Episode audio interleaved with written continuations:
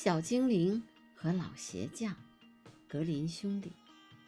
从前有个贫穷的老鞋匠，家里只剩下一张皮子。一天，他把这张皮子裁剪好，就上床休息了。第二天一大早，他正准备工作，却发现一双已经做好的鞋摆在了桌子上。过了一会儿，一位顾客走了进来，一看见这双鞋子就爱不释手，便出高价把它买下来了。老鞋匠拿着买鞋的钱。去买了能够做四双鞋子的皮子。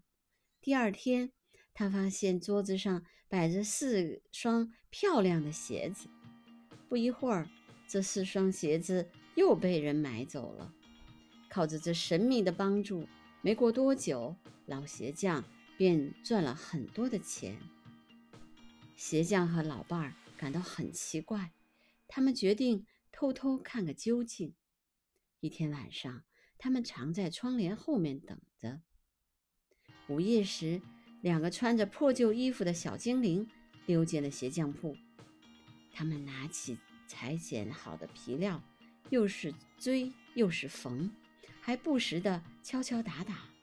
做好鞋子后，他们就急急忙忙地离去了。第二天早上，老鞋匠和老伴儿决定给两个小精灵做套新衣服。来感谢他们。